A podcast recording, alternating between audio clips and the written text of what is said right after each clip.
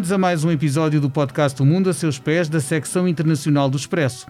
Estamos a gravar segunda-feira, dia 16 de novembro de 2020, isto é, exatamente um mês depois do hediondo assassínio de Samuel Paty. Este professor francês foi decapitado por um extremista islâmico nos subúrbios de Paris por ter mostrado aos seus alunos caricaturas do profeta Maomé, cuja representação é proibida de acordo com a religião islâmica. Passadas duas semanas, seguiu-se o esfaqueamento mortal de três pessoas na Basílica de Notre-Dame, em Nice, e a morte de quatro pessoas num atentado de tiro em Viena, da Áustria. Em ambos os casos, também uh, incidentes classificados pelas autoridades como de terrorismo religioso. A série de ataques, a reação do presidente Emmanuel Macron, com um discurso eh, muito firme, geraram críticas eh, de países como destaque para a Turquia, cujo presidente Recep Tayyip Erdogan foi bastante eh, contundente, digamos assim, contra o chefe de Estado francês. Para abordar este choque diplomático em curso e o fenómeno mais vasto do terrorismo religioso, temos connosco Faranaz Keshavji, especialista em estudos islâmicos. Olá, Faranaz. Ora, viva e Daniel Ribeiro, o correspondente do Expresso em Paris, que se junta a nós pelo telefone. Olá, Daniel. Olá. Eu gostava de começar por perguntar-te, Daniel, como é que está em França a ser vivida toda esta crise, quer do ponto de vista do uh, impacto social que tem, uh, que sempre têm uh, atentados terroristas, quer, por outro lado, das consequências políticas e diplomáticas da reação do presidente Macron?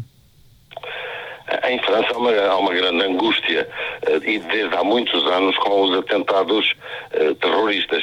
Os atentados recentes estão ligados diretamente à publicação das caricaturas de Maomé, mas já houve outros importantes atentados no passado por outros motivos, mas sempre ligados, eh, quase sempre ligados ao islamismo radical, designadamente argelino, isto já no passado, no século passado. No caso dos mais recentes, são de facto as caricaturas publicadas em França pela revista satírica eh, Charlie Hebdo que estão eh, na origem destes mais recentes atentados e, portanto, os mais importantes são, foram organizados, aliás, diretamente por comandos ligados ao Estado Islâmico, como aconteceu com os ataques à sede do jornal satírico ou os ataques em 13 de novembro a seguir, no mesmo ano Exatamente, de 2015, 2015. o Bataclan e noutros locais de Paris. E, e posteriormente verificaram-se outros atentados terríveis, como em Nice, convém não esquecer esse, do dia 14 de um julho. caminhão em 2016, durante o dia da festa nacional, um caminhão que matou dezenas e dezenas de de pessoas e que também foi este atentado reivindicado pelo Estado Islâmico. Portanto, em França há uma grande inquietação uh, com os atentados, até porque depois uh, aconteceu o que, o que referiste, o ataque uh, a Samuel Paty, que foi degolado, mais um ataque em Nice, numa igreja, enfim, há de facto um clima de grande apreensão e a França está em estado de alerta total contra, contra o terrorismo e há, de certo modo, uma certa unanimidade da classe política oficial, entre aspas, que condena todos estes atentados e e apoia o, o, presidente Emmanuel Macron, embora surjam críticas aqui e acolá, nomeadamente da extrema-direita, dizendo que a França não está a ser suficientemente eficaz e suficientemente, suficientemente eficaz no, no ataque aos meios islâmicos mais radicais. Precisamente pegando no, na ideia dos meios mais radicais, eu queria perguntar à Faranaz como é que se faz Uh, como é que se evita? É uma preocupação que me, que me surge sempre que, que há notícia de um atentado uh, cometido por um, uh, por um extremista, que é como é que, no meio da emoção, no meio do, do medo, no meio da angústia, como descreveu o Daniel, que, estes, que este tipo de atentados sempre suscita, como é que se evita a perigosa, a meu ver, e, e, moral até, generalização muitas vezes feita, muitas vezes uh, aproveitada até por certas franjas do sistema político, em que, por um crime que alguém comete, se tenta lançar uma mácula sobre toda uma religião ou sobre uma, uma, toda uma comunidade. Como é que, o que é que há a fazer para evitar a generalização nestes casos? Bom, eu costumo fazer a abordagem deste tipo de situações gravíssimas do ponto de vista de um problema nacional. Ou seja, a França tem um problema com os franceses, com os seus próprios franceses. Porque, evidentemente, estes são, são sujeitos que estão dentro da sociedade francesa. A grande parte das histórias de vida destes indivíduos são indivíduos uh, nascidos em território francês, são de cidadania francesa. E, portanto, há qualquer coisa dentro daquele contexto que não, não está a funcionar uh, devidamente. Algumas das coisas que, que é importante uh, enaltecer, que já foi dito, por, já foi mencionado por vários uh, estudiosos e pessoas especialistas nestas áreas, tem que ver com o facto de esta, estes indivíduos que, que são uh, estes criminosos fazerem parte de uma realidade sociológica das margens da sociedade francesa. São indivíduos que têm inclusivamente histórias de vida bastante dramáticas. Uh, é verdade que no início, uh, como dizia agora o colega Daniel, que no início os ataques em França vinham de populações que tinham uh, ascendência argelina, franco-argelina.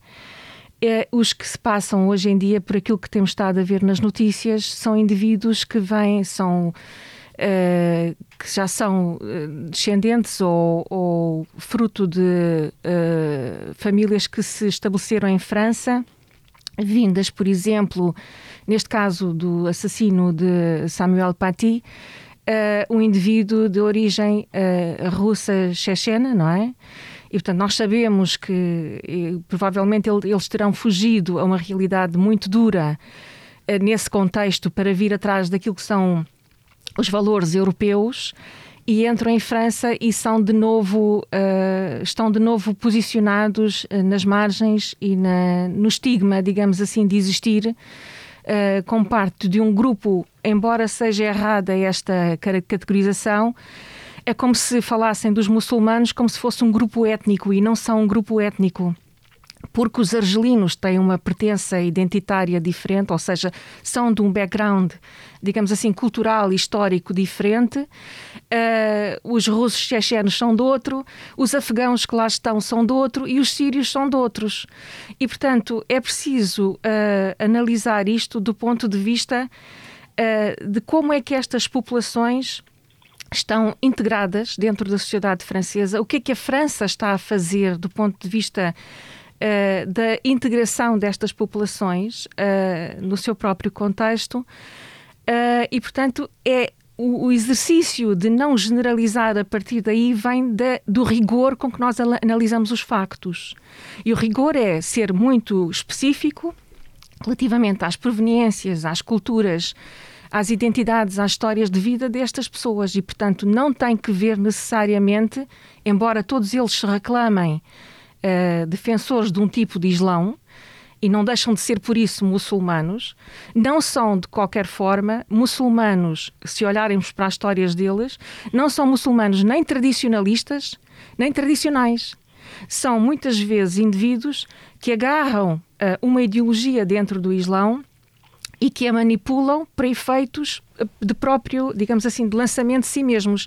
E muito destes, o que é fascinante analisar isto, é que muitos destes eh, atos que, estas, que estes indivíduos uh, executam têm que ver com uma noção de heroísmo. Há um indivíduo que faz uma análise super interessante que fiquei a conhecer só ontem, que é o. Uh, ele é conhecido como Bifo. É o uh, Franco Bifo Berardi. É um franco-italiano uh, que faz uma análise muito interessante em que cruza, de facto, estes fenómenos do assassinato em massa e que analisa inclusivamente estes fenómenos nos Estados Unidos da América e que, e que apela a uma, a uma, à necessidade de uma análise psicopatológica. E isto é importante fazermos, porque senão andamos sempre a tirar poeira para os olhos. Nós não vamos nunca ver as coisas como elas são. E convenhamos, a França tem um problema grave com a forma como trata os seus muçulmanos. Os seus, os seus, cidadãos franceses que têm heranças uh, muçulmanas ou, ou, que têm uma, uma vivência ou uma cultura de tipo de matriz crist, uh, islâmica. E há dias estava a ouvir eh, um podcast interessantíssimo de uma senhora que se chama, agora não me lembro bem, Jessica, tá, escrevi aqui o nome dela, mas uh, ela falava justamente uh, do Império, da passagem do, da, da Argélia enquanto parte do Império Otomano para a ocupação francesa. E, e, na, e, em toda aquela exposição, ela, ela explica uma coisa muito interessante que é que a, a, a ocupação da Argélia pelos franceses uh, faz-se muito na lógica que os americanos tiveram relativamente ao Iraque e vem justamente a seguir a, a, a, ao estabelecimento da República Francesa, fez parte do projeto da República Francesa a ocupação da Argélia. Porquê? Porque havia uma missão civilizacional dos franceses, que era agora vamos ensinar a esta gente desta parte do mundo como é que se é gente. E toda a ocupação, a história da ocupação da Argélia, foi dramática porque no espaço de 10 anos da ocupação dos, dos, franceses na Argélia, a população argelina diminuiu do número que tinha para um terço de si mesmos. E de que é que morreram estas pessoas? De fome. De expropriação de terras, de, de, de digamos assim, de, de estupro dos, dos recursos todos que tinham e morreram de fome. Agora, nós temos esta, este, este e, e, temos inclusivamente um registro super interessante, achei isto muito interessante, que o Museu Natural de História em França, em Paris, tem ainda, e em 2015 Emmanuel Macron tentava negociar isto, a devolução de uma série de cabeças de argelinos que estavam expostas no Museu de História Natural, em 2015. Portanto, há um problema com os franceses, há um problema com aquela sociedade. E é importante perceber Olivier Roy aponta para inúmeros exemplos do que se passa lá. Fala inclusivamente do perigo que é a laicidade autoritária. A laicidade, no, no, seu, no, no seu, digamos assim, no seu fundamento, na sua origem, tem eh, justamente a possibilidade da liberdade da prática da fé também nos espaços públicos. Sim, há uma separação entre o Estado e a Igreja, que, mas que não, que não proíbe a prática da. A laicidade da, da tem a ver com o Estado o Estado tem que ser laico. Daí até impor um tipo de laicidade é, é gravíssimo. Outra das coisas que li há dias, que Emmanuel Macron quer estabelecer um novo estatuto, uh, digamos assim, de Islão uh, moderado. Eu acho que isto é de uma estupidez atroz. Então ele não sabe que existem montes de islãos moderados. Tem que ser ele a inventar um islão moderado para os franceses muçulmanos é, é de facto isto é, isto é, é, é, é, no fundo é a gravidade do desconhecimento do seu próprio, do líder sobre o seu próprio povo. E isto só se faz quando as pessoas querem efetivamente conhecer e integrar.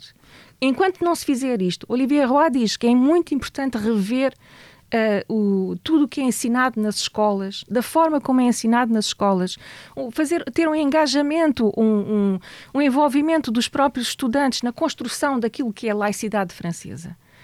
Se isto não acontece naquela realidade, o que é que. Eu não estou a desculpabilizar nada, quer dizer, eu estou simplesmente a querer compreender a realidade. E compreender a realidade é agarrar nas coisas como elas têm que ser agarradas. E é isso que nós temos que fazer. Vou aproveitar para perguntar ao Daniel em que é que consiste concretamente a, a proposta uh, de Emmanuel Macron. Uh, o que é que o presidente prometeu fazer no rescaldo destes atentados?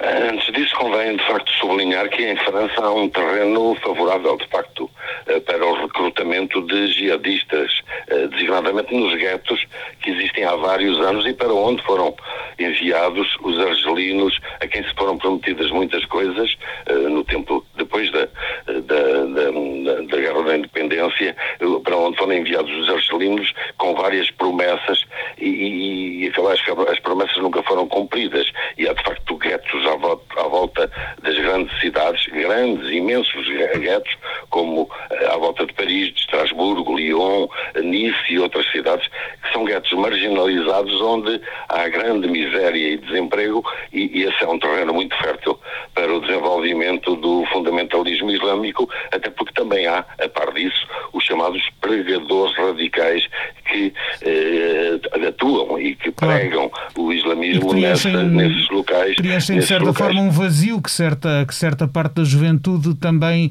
eh, tem, tem, um vazio de expectativas, um vazio espiritual, até um vazio eh, de ambição, um vazio de perspectivas de vida, não é?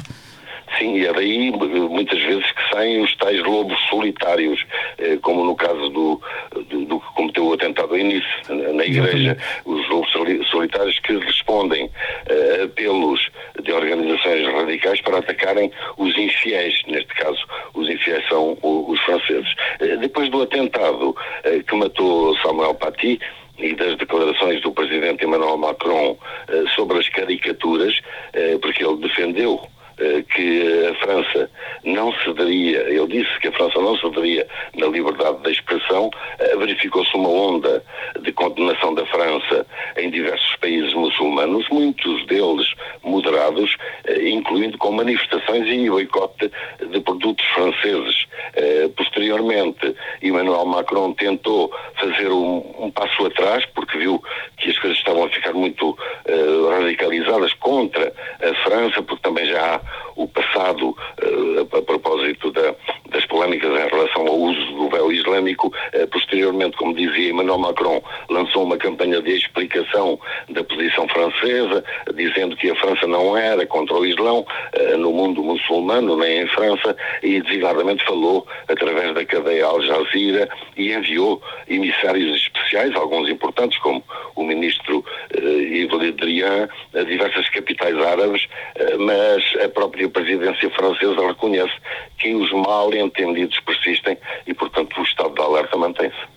Claro, eu, eu, devo dizer que eh, recentemente eh, vi um, um, um, filme que vem, que julgo que vem a propósito, de, um filme recente que, vem, que julgo que vem a propósito destes uh, assuntos, que foi Les Miserables, um filme de, do ano passado que pegando, não é, não é uma das inúmeras adaptações do, do Vitor Hugo, mas é pegando precisamente numa, numa, na, no título, eh, vai, leva-nos ao, aos guetos, a esses guetos de, de, de, que falava o Daniel, nas, nas banlieues das cidades, eh, das cidades francesas e, esse, e onde, onde realmente uh, franceses, jovens franceses de ascendência uh, argelina e magrebina em geral, e também de, mesmo da África, da África francófona subsaariana, vivem sem quaisquer perspectivas que não sejam uh, a delinquência para a maior parte deles, em situações sociais e familiares gritantes. Um, e o que me fez mais, uh, o, que, o que me fez mais, uh, o que me impactou mais ao ver esse filme foi recordar-me de um filme de há mais de 20 anos que também foi muito falado na altura, chamado La Haine, o ódio, e que também aborda o mesmo, a mesma realidade social e a impressão de que em 20 e tal anos pouco ou nada tinha mudado nas perspectivas de vida daqueles jovens. Isso mudou, foi para pior, foi um acréscimo de recrutadores e pregadores uh, de versões eh, pervertidas e, e radicais uh, que, que distorcem os valores uh, religiosos para justificar o assassínio e a barbárie. Um, pergunto, ao fim deste, de, de, deste tempo todo, com as, a constatação e o diagnóstico que há de que as realidades sociais em que se vive, em que vive eh, talvez eh, tanto o, o, o rapaz eh, que, que se radicaliza e deixa e, e comete um ato destes e que vem de uma família uh, uh, magrebina que emigrou para a França, como o, o, o, jovem ocidental que não, teve nenhum, que não tem nenhuma ligação prévia à religião islâmica nenhuma e que se radicaliza pela internet e vai combater para a Síria alistando-se no Daesh. Ou, uh, já sem conotação religiosa, mas nas franjas extremistas um, uh, políticas, o que faz um atentado de massa com arma automática nos Estados Unidos da América, parece haver aqui um, um traço comum de vazio e de falta de perspectivas. Como é que nós abordamos, como é que nós damos uh, preenchemos esse vazio para evitar, porque sabemos que a natureza tem horror ao vazio e onde ele existe alguma coisa vai preenchê-lo. Uhum. Como é que preenchemos, Faranaz, esse vazio para evitar precisamente que ele seja preenchido pelo extremismo e pelo ódio? Olha, eu também tenho pensado muito sobre essa, sobre essa questão, como é que nós uh, fazemos isto. E, e, aqui em Portugal, por exemplo, eu tenho chamado imensas vezes a atenção e, e, e consigo perceber que existem esforços uh, no sentido uh, governamental até de tratar efetiva, da efetiva integração das minorias que, que a realidade sociológica portuguesa. Uh, eu creio que eh, a base disto, disto tudo está na, quando nós formos capazes de colmatar esta. Uh, quando nós formos capazes de combater a indignidade da condição humana, quando formos capazes de minorar as diferenças que constituem a nossa realidade social, quando formos efetivamente capazes de dizer que somos todos cidadãos com o mesmo Uh, na mesma categoria que temos os direitos e as igualdades semelhantes e temos os acessos aos recursos uh, materiais, às riquezas do, do, do, nosso país da mesma maneira, acho que isto uh, ajuda muito. Outra coisa que eu acho que é importante fazer-se e que já não tem a ver necessariamente com quem olha para os muçulmanos, é a forma como os próprios muçulmanos se olham a si mesmos. E isto eu acho que era importante deixar esta mensagem que é Uh, normalmente, quando aparecem este tipo de notícias, nós aqui estamos a, a conversar e, a, e efetivamente a chegar à conclusão de que estes, estes sujeitos que são uma minoria muito pequena, mas que fazem estragos muito grandes, mas que têm de facto condições uh, de, uh, de existência desprezáveis, tristes e, e de facto afastadas. Uh, e percebemos que o problema deles não é um problema religioso, mas senão um problema secular que está enraizado uh, na insegurança de todos os dias. Esta é que é a verdade. Era importante que, quando saem, quando saem este tipo de informações e se diz é um terrorista islâmico, que os muçulmanos não se ponham todos em bicos de pés e que digam não tem nada a ver com o meu islão. É óbvio que não tem nada a ver com o teu islão. Não tem nada a ver contigo. Felizmente, Portanto, o que tem, tem é um assunto que tem que ser resolvido ali por aquelas pessoas que têm aqueles problemas.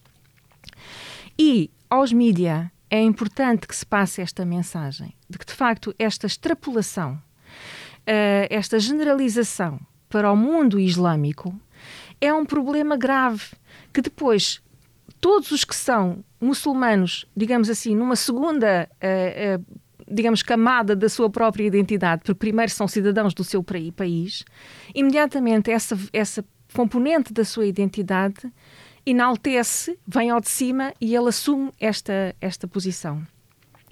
E é precisamente essa que nós não precisamos que venha ao de cima, porque só vem disparados a seguir. E eu acho que aí é importante as pessoas perceberem que é, eu sou cidadão do meu país, eu luto pela causa do meu país, eu trabalho todos os dias e faço aquilo que tenho que fazer pelo meu país a componente da minha identidade que tem a ver com a minha fé é aquilo em que eu acredito. Vai valer para os princípios que eu os faço veicular no meu cotidiano.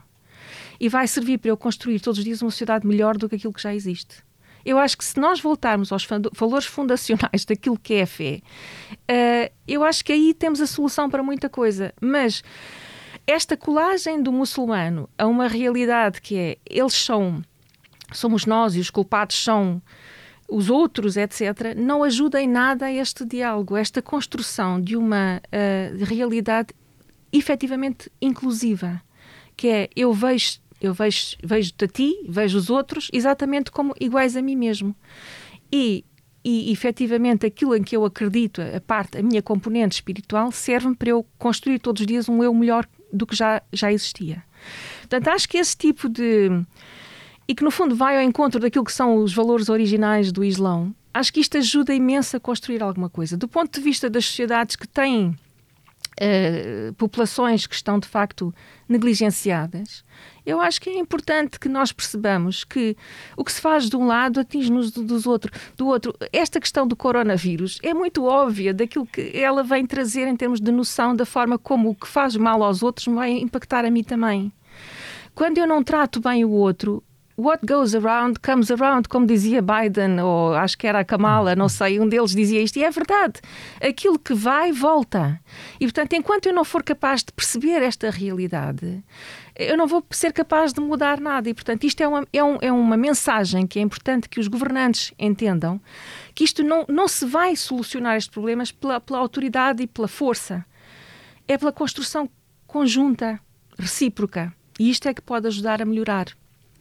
Creio que seja. Uh, enfim, pode haver outras análises, não é? Claro. A, a, a construção conjunta é o oposto, muitas vezes, do aproveitamento político que se ouve eh, e que, eh, Daniel, é mais evidente até, ou melhor, tem uma dimensão mais robusta em França do que em Portugal, no que diz respeito até às opções eleitorais uh, uh, dos franceses. Nós vemos, inevitavelmente, quando há um atentado com uma dimensão religiosa, vemos alguém no, no, nas, em certas zonas do sistema político a querer lançar o tal anátema generalizado de que, de que falávamos e que julgo que estamos de acordo que há que combater. Como é que em França, onde uh, o, um partido de extrema-direita, o uh, atual Rassemblement National, outrora Frente Nacional, mas sempre eternamente liderado por uh, alguém da família Le Pen, hoje em dia Marine, outrora, um, outrora Jean-Marie, como é que foi a reação e é uma pergunta que julgo que tem relevância acrescida em Portugal, quando esses fenómenos também estão a ganhar força por cá.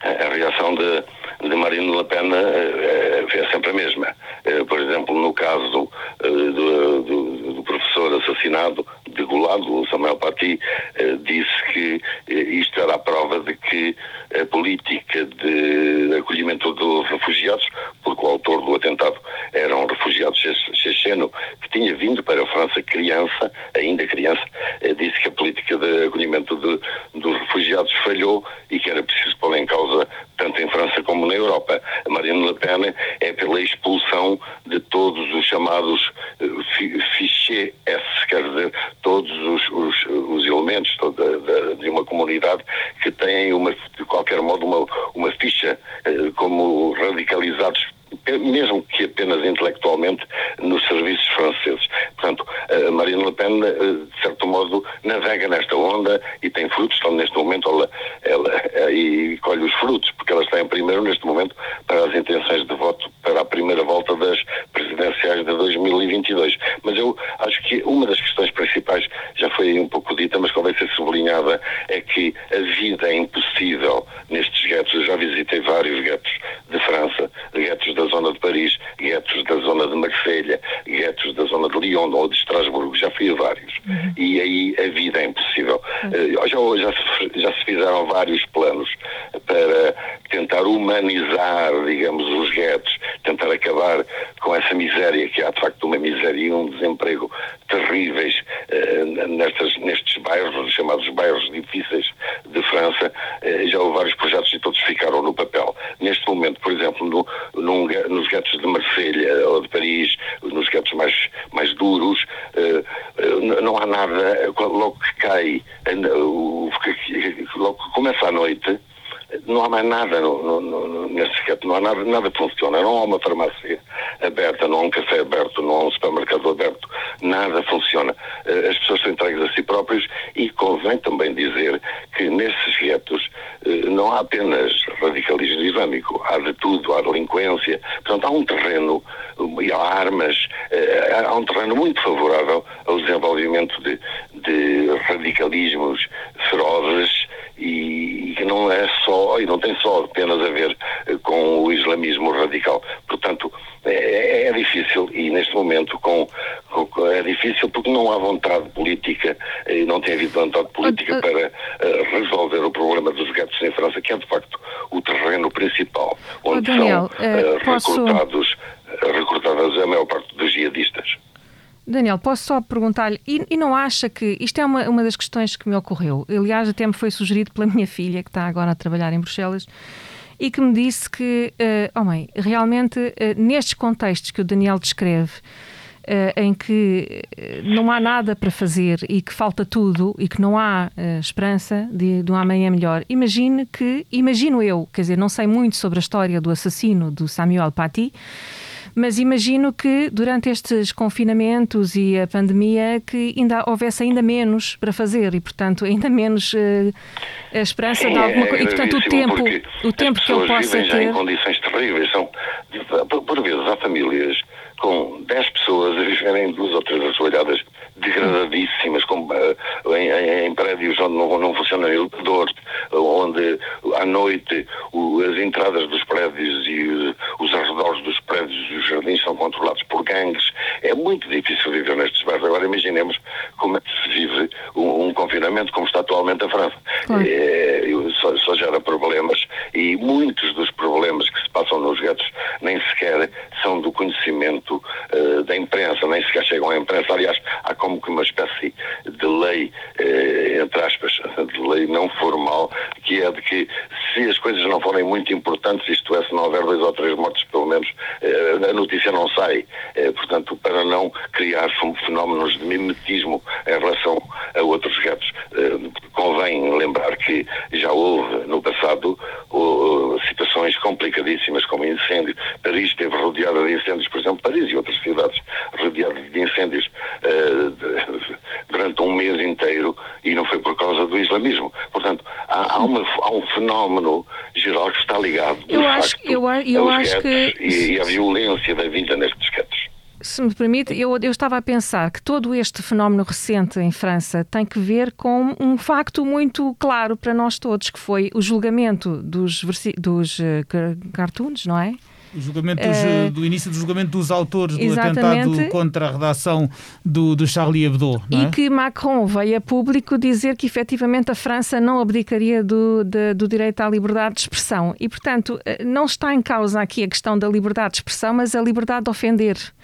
E quando uma população é vastíssima, uh, que tem uma herança cultural uh, islâmica, eu acho que se nós fizéssemos uma coisa semelhante em Portugal e, e, e houvesse uh, cartoons relativamente aos católicos, ou ao Papa, ou enfim, a figuras que já, nós respeitamos, eh, eu não sei que tipo de já, reação é que havíamos de ter em Portugal. Aqui, já houve até aqui no Expresso momentos de grande de momentos de controvérsia com, sobre, mas, mas lá está, o que acontece é que ninguém, ninguém, foi, ninguém foi decapitado ninguém foi decapitado por causa da caricatura do, do, do António com, uh, em que aparecia o Papa João Paulo II com um, com um preservativo enfiado no nariz.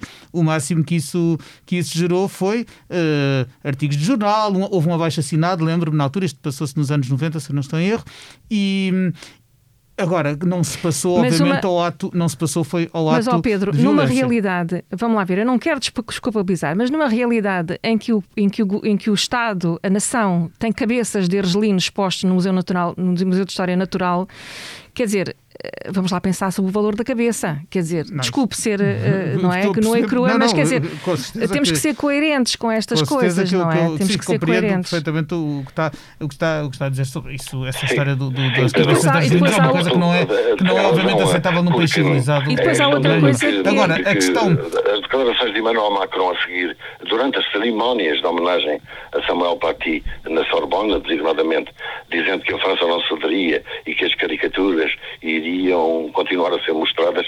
Eh, Sim, há cidades, que estão, há cidades que estão a projetá-las nas paredes. E, e convém também lembrar que a França, nem todos os chefes de Estado franceses defenderam esta posição. Em 2006, o presidente Chirac foi contra a publicação das caricaturas. Foi nesse ano, em 2006, que o Charlie Hebdo publicou as caricaturas de Maomé, que, que tinham sido publicadas Isso foi na, na altura do jornal dinamarquês primeiro. E, e Chirac apelou a que não se deveria ofender convicções e crenças. Hoje a linha não é essa, a linha de Macron eh, foi diferente, embora ele neste momento eu, esteja a fazer. Eu, eu queria só corrigir uma atrás, coisa que o Pedro disse no início relativamente à possibilidade de uh, projetar a imagem do profeta Muhammad é que eh, diz-se, é corrente, dizer, é, é, digamos assim, um discurso comum dos muçulmanos dizer que não é possível a representação. A verdade é que ela já foi possível e existem, uh, digamos assim, uh, uh, objetos de arte que, reproduzem, representam a imagem então, do profeta. É que, como é que acontece Isto tem a, ver a ideia com, de proibição? Tem a ver com outra coisa. Tem a ver com outra coisa, que as pessoas não disseram ainda com as palavras todas. É o direito a ofender. e é isto que está em causa. Não é representar, é a forma como ele é representado. Uh, e, portanto, uh, isto, quer dizer, vamos lá ver, uh, é preciso perceber em que contexto é que nós dizemos as coisas. Quando um chefe de Estado diz uma coisa destas, tem que esperar retaliações, quer dizer... Eu, eu, eu, tenho, eu tenho, devo dizer que tenho, tenho as maiores reservas, como é que digo isto? Há, há a colocação de, de, de entraves a desenhos ou, ou, ou, outras formas de expressão, mesmo ainda que sejam ofensivas. O que é que eu quero dizer com isto? Uh, não sou um leitor do Charlie Hebdo e, as, e 90% das vezes que, de, dos conteúdos que vi no Charlie Hebdo uh, não, não, me, não me entusiasmam por aí além ou nem, muitas vezes nem sequer lhes acho graça. Acho, por outro, mas, mas por outro lado, uh, acho que não tem o, o, eu gostar ou não do que vem no Charlie Hebdo não é indiferente para, o, para a questão da liberdade de expressão. Eu tenho Uh, grande dúvida, uh, uh, ou seja, se eu hoje digo não vamos representar ou vamos aceitar que haja quem nos impeça de representar ofensivamente que seja, profeta Maomé ou a Nossa Senhora ou Jesus Cristo, ou seja, ou, ou que figura, outra figura religiosa for, onde é que desenhamos a linha? Uh, também Olha, é proibido, também é proibido. É há, países onde, acho... há países onde é proibido ofender o rei. Eu não queria viver num país. Eu, eu, eu, acho... eu, gosto de viver num país onde uma pessoa pode dizer horrores do Presidente da República ou, de, ou, de, uma figura religiosa. Eu acho que sei onde é que se pode de, definir a, a, a linha. A linha tem que ver com a coerência. E a coerência é aquilo que falta. Porque quando se faz aquela abolição da, do uso do, da, do véu nas escolas, etc., e se uh, reclama esta questão da, da laicidade, eu pergunto-me é, uh, porque se dizia que uh, se, se ia contra a possibilidade, acho que ia contra aquilo que era a liberdade de expressão, etc. Ou melhor, por um lado falava-se da liberdade de expressão, as pessoas poderem exprimirem-se, e depois, por outro, quando aparece este tipo de fenómeno, não é possível. E não é possível, e, e tudo o que se clama que vai contra a liberdade de expressão é aquilo que hoje em dia nós, usando estas máscaras que estamos a usar aquilo, somos semelhantes àquilo que era a vontade daquelas pessoas de quererem apresentar-se daquelas maneiras. E, portanto, eu acho que isto aqui é o lado cómico-trágico daquilo que estamos a viver, que é, afinal, uh, afinal, em que é que isto vai contra a nossa... Uh, isto não, não, não tem que ver... No caso de, do uso dos véus, etc., nem sequer punha em risco a saúde pública, não tinha a ver com outras questões, mas tem a ver com a incoerência destas medidas. Por um lado, é, é impedido que as pessoas possam manifestar da forma como entendem que se devam manifestar, mas por outro lado, não se aceita, eh, não se aceitam outras coisas. E, portanto, esta incoerência é aquilo que tem que ser eh, tratado. Porque é, uma, é, é algo que não vai ao encontro daquilo que é aceitável eh, para quem defende valores, não é? Certo. Daniel? Uh, alguma coisa a acrescentar? Estamos na reta final do nosso uh, tempo. Simplesmente para dizer que Emmanuel Macron acaba de, uh, de dizer, disse ontem numa entrevista, que, que a França não cederá e que, portanto, vai continuar a defender a liberdade de expressão e que apelou ao apoio eh, dos países internacionais à política da França. Portanto, a intenção, diz ele, não é ofender ninguém, mas a, a França não pode limitar a liberdade de expressão, mesmo no caso do Charlie Hebdo e das caricaturas.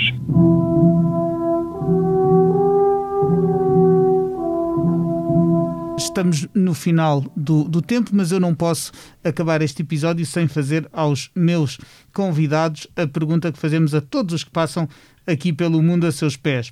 Faranaz, se neste momento pudesse viajar para onde para qualquer parte do mundo sem restrições, eh, inclusive pandémicas, uh, para onde é que iria e porquê? Para o Tajiquistão. Para o Tajiquistão, acho para que nunca ninguém respondeu isto. Quero saber, quero saber porquê.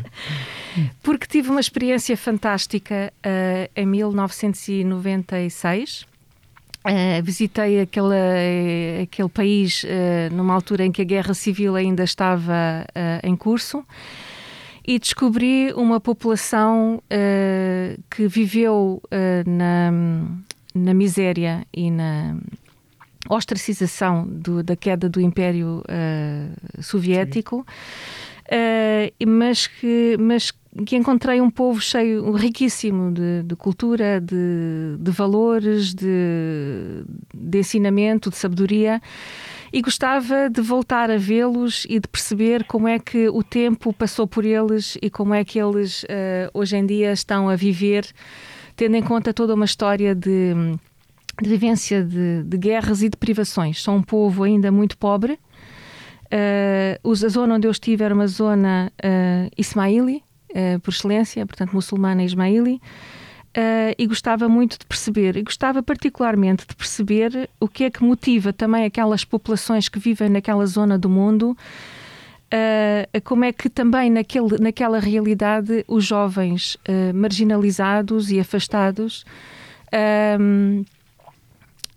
se também mobilizam para estas, para, este, para estas causas jihadistas. Portanto, há também este fenómeno lá e era importante conhecer, gostava muito de lá voltar para ver as pessoas que conheci, mas também para fazer um estudo uh, de investigação nesta, nesta matéria. E não há dúvida de que perceber, uh, conhecer e, e tentar uh, entender os processos que levam a estes, é, precisamente a estas radicalizações, não, não é justificá-las, é, é compreendê-las é, e sem isso, é, sem isso não, nunca se poderá combatê-las. É? Daniel, para onde irias tu se não houvesse qualquer limitação às viagens? Bem, neste momento é, é complicado, talvez para Portugal, porque é uma escolha possível, digamos que há menos stress uh, da vida uh, em Portugal. Embora a França é um país fascinante, embora estejam a acontecer coisas terríveis, embora aconteçam de vez em quando coisas terríveis, a França é um país fascinante. Há, há debates, há, há confrontos, é uma espécie de laboratório onde se fabricam, então sempre a surgir ideias. Uh, a França é um país fascinante. Digamos que eu estaria dividido entre a França e Portugal. Portugal, porque é, é o que disse, é um país onde se vive com muito menos stress e se vive bem. Sim, senhor. Olha, precisamente uma, uma viagem que eu tive prevista e que foi cancelada este ano por causa da pandemia foi uh, a Paris. Uh, uma de, foi, Mas neste e... momento Paris já não é mesmo a Paris, é o Paris que, tu, que toda a gente conheceu de, aqui há, 10, é, um ano. Paris neste momento devido ao confinamento, é uma, claro, uma cidade muito triste. Claro, Paris espero... sem cafés abertos, sem restaurantes confio abertos. Lá, já não é Paris. Confio que lá voltarei e que poderemos, e espero que possamos dizer aquela, aquela mítica frase do Will Always Have Paris.